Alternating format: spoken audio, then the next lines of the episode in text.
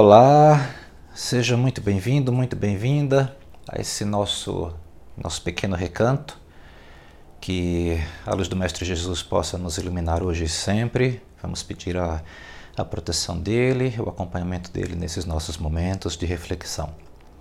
Bom, o tema de hoje é dor e sofrimento. Vamos falar um pouquinho sobre a visão espírita uh, da dor, do sofrimento que, que acompanha todos nós, não é? Todos nós encarnados nesse planeta de provas e expiações. Quem de nós nunca ficou doente, nunca perdeu um ente querido, nunca perdeu um emprego, enfim, quem de, quem de nós nunca, nunca passou por um, um período é, de sofrimento, de dor? E a grande questão é: por que nós sofremos? Por que, que existe tanto sofrimento, tanta dor? E a resposta, uma das respostas seria: bom, a dor faz parte da nossa condição de encarnados. É só nós, nós pararmos para pensar um pouquinho que essa nossa nosso corpo, por exemplo, é, a carne, ela se deteriora com o tempo. Ela foi feita para isso, é uma lei da natureza. Ah, nós nascemos e, e, voltaremos ao pó, né? Ah, mas por que isso, não é? Por que nós sofremos se Deus é justo e amoroso? Porque todos nós aprendemos que Deus é justo e amoroso, mas se, se Deus é, é justo e amoroso, por que existe sofrimento? Por que existe a dor? A dor ela, ela é inerente à, à, nossa condição humana. Nós nascemos no planeta de provas e expiações, nascemos na carne e a carne deteriora, ela adoece, é, ela tem um prazo de validade, digamos assim, não é? Enfim, é nossa condição humana, nossa própria condição humana ela reflete essa, essa dor, esse sofrimento pelos quais nós, nós iremos passar. Mas por que isso? Bom, antes de aprofundarmos um pouco nesse assunto, a gente tem que lembrar que, que existem dois tipos de alegria, né? A gente quer fugir da dor para sermos mais alegres, mais felizes. Mas existem dois tipos de alegrias. Existem as alegrias terrenas, que nós vivenciamos nesse mundo, e existem as alegrias eh, eternas, a alegria, as felicidades eternas, que são aquelas que nós cultivamos dentro do nosso espírito. Não são alegrias que nós procuramos para satisfazer nossos sentidos uh, uh, físicos, e sim são alegrias que nós que satisfazem o nosso sentido espiritual, que satisfazem o nosso espírito. Então, quando a gente pensa em nos afastar da dor, nós temos que pensar também qual tipo de alegria nós queremos procurar se as alegrias terrenas ou aquelas alegrias mais profundas do espírito. Porque muito do que a gente faz que nos causa dor é devido a essa nossa procura por alegrias terrenas, que muitas vezes não são não são saudáveis a nós. Mas mesmo assim nós procuramos. Por quê? Porque nós ainda estamos aprendendo a, a, a sermos pessoas melhores, a evoluirmos, a nos aproximarmos mais de Deus existe uma lei de Deus. Existem é, certas regras de conduta, valores morais que Deus espera que nós aprendamos. É, a gente é, tem essa responsabilidade enquanto encarnados, enquanto espíritos, a aprender o caminho de Deus, a aprender a seguir o caminho de Deus para nos aproximarmos dele, porque só perto de Deus é que nós somos verdadeiramente felizes. Nesse caminho, muita coisa nos atrapalha. Há certas distrações do mundo nos atrapalham. Distrações que aparentemente nos fariam felizes, mas que no final nós percebemos que, que só nos levaram por um caminho errado. Lembramos que Deus criou o universo baseado no amor, não no ódio. Então o caminho sempre vai estar onde está o amor. Se a gente se afasta desse caminho do amor, se a gente se afasta desse caminho que onde existem as leis de Deus, ao sofrimento. Mas não porque Deus nos causa esse sofrimento. Não, nós procuramos caminhos que não são saudáveis e esses caminhos causam sofrimento. É como se a gente colocasse a mão no fogo. Se a gente coloca a mão no fogo, vai doer. É Deus que nos causa essa dor? Não. Nós, com nosso livre-arbítrio, nós decidimos colocar a mão no fogo. E dói, porque é uma lei que Deus criou, uma lei da natureza, que o fogo ele não se combina com a carne humana, vai doer. É uma questão, é uma lei da natureza, mas não é Deus que nos castigou. Nós fizemos algo insensato e nós pagamos por isso. e nós aprendemos uma lição, porque a cada dor existe uma lição a ser aprendida. Em cada situação desconfortável, desagradável, que envolva algum tipo de sofrimento, há sempre uma lição a ser aprendida. Cabe a nós entendermos quais são as leis de Deus e as lições que nós temos que extrair daquela situação. É isso que Deus espera de nós. E cada lição que a gente aprender, cada nova lição aprendida, a gente vai dar um passo a mais para nos aproximarmos de Deus. E esse passo, por menor que seja, vai tornar a nossa existência menos desagradável a cada novo passo, a cada lição aprendida, a vida vai ficando mais, mais plena, um pouco menos difícil. Cabe a nós aprendermos quais são essas lições para evitarmos cometermos outros erros, ou mesmo evitarmos cometer erros que já cometemos no passado. Porque também é meio comum a gente cometer um erro, não aprende a lição e volta a cometer aquele mesmo erro. Temos que tomar cuidado com isso. Lembramos que estamos em um mundo de provas e expiações, ou seja, um mundo de dificuldades, exatamente para aprender quais são uh, os caminhos corretos e quais são os caminhos uh, errados e evitar cometer, voltar a cometer aqueles erros que já cometemos no passado. E muitas dessas lições têm a ver com coisas que nós já sabemos.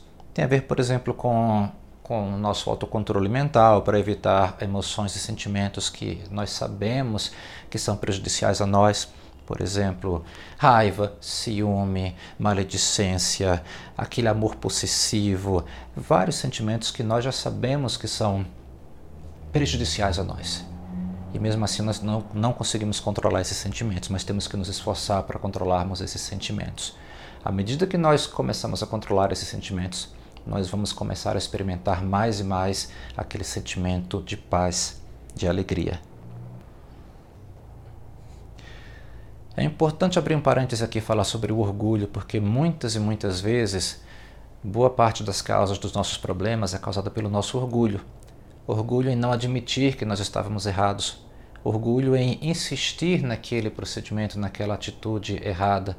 Nós temos esse orgulho e enquanto nós tivermos o orgulho muito forte, a dor e o sofrimento sempre farão parte da nossa vida.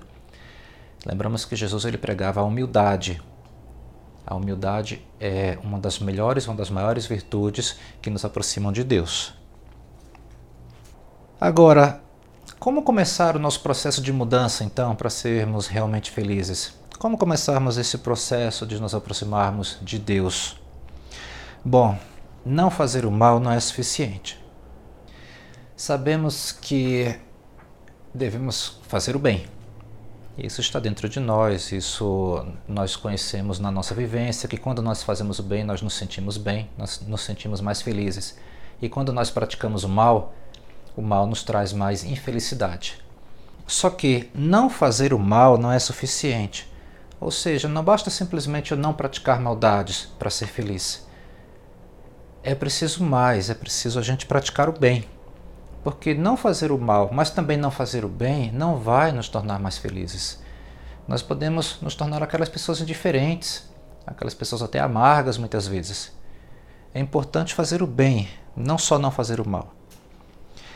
E para fazer o bem é necessário que uh, desenvolvamos aquela empatia pelo próximo, pratiquemos a caridade, desenvolvamos mais nossas virtudes morais e na nossa vida em sociedade nós conseguimos praticar isso, na nossa vida é, no convívio social em família, no convívio com colegas de trabalho, com todos aqueles que nos cercam. Todo esse convívio é oportunidade para que a gente possa desenvolver esses aspectos, essas virtudes morais em nossa vida. Lembramos que o trabalho no bem um trabalho de caridade, por exemplo, que pode ser a caridade de qualquer tipo, inclusive a caridade para um membro da família, simplesmente dando um ombro amigo para alguém que está precisando, tudo isso é caridade. Então, ou seja, essa caridade, ela preenche o nosso coração. Todos nós, quando praticamos a caridade, nós sentimos essa felicidade. E essa é a verdadeira felicidade que Deus quer de nós. É a caridade, por exemplo, que os nossos guias espirituais, que os espíritos mais evoluídos, eles têm por nós eles olham por nós com esse olhar de caridade, com esse olhar de amor. E é esse olhar que nós temos que ter para quem está também numa posição uh, de sofrimento que precisa da nossa ajuda. Temos também que ter esse olhar para os animais também, que são nossos irmãos menores, também filhos de Deus. Temos que ter esse olhar também para a natureza, que é uma criação de Deus, que Deus está presente na natureza. Esse olhar, esse olhar de, de amor, esse olhar de proteção, sempre tem que vir do mais forte para o mais fraco.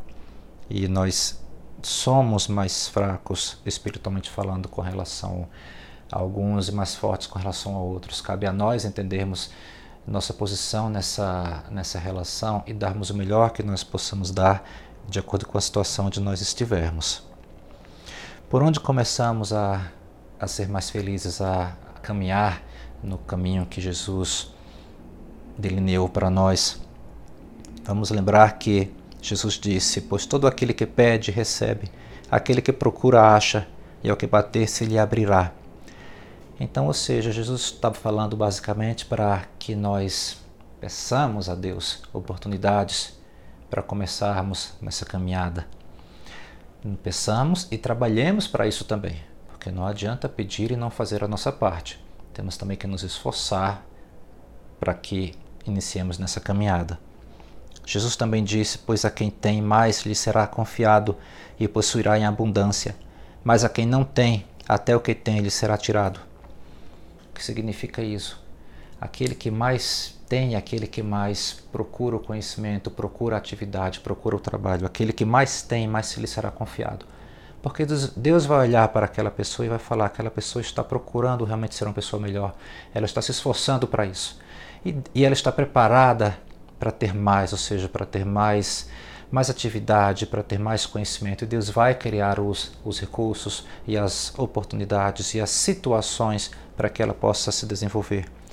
Mas aquele que não tem, ou seja, aquele que não se interessa por trabalhar para Jesus, por trabalhar pelo próximo, aquele que não se interessa por começar ou continuar a sua caminhada no seu processo evolutivo, aquele que não se interessa, até isso lhe será tirado. Por quê? Se ele não pratica aquilo, ele vai esquecer se ele não pratica uh, no estudo, na prática da caridade, se ele não continua essa prática, ele começa a esquecer e isso começa a, a ser soterrado dentro do seu coração. Então, seja, isso será tirado.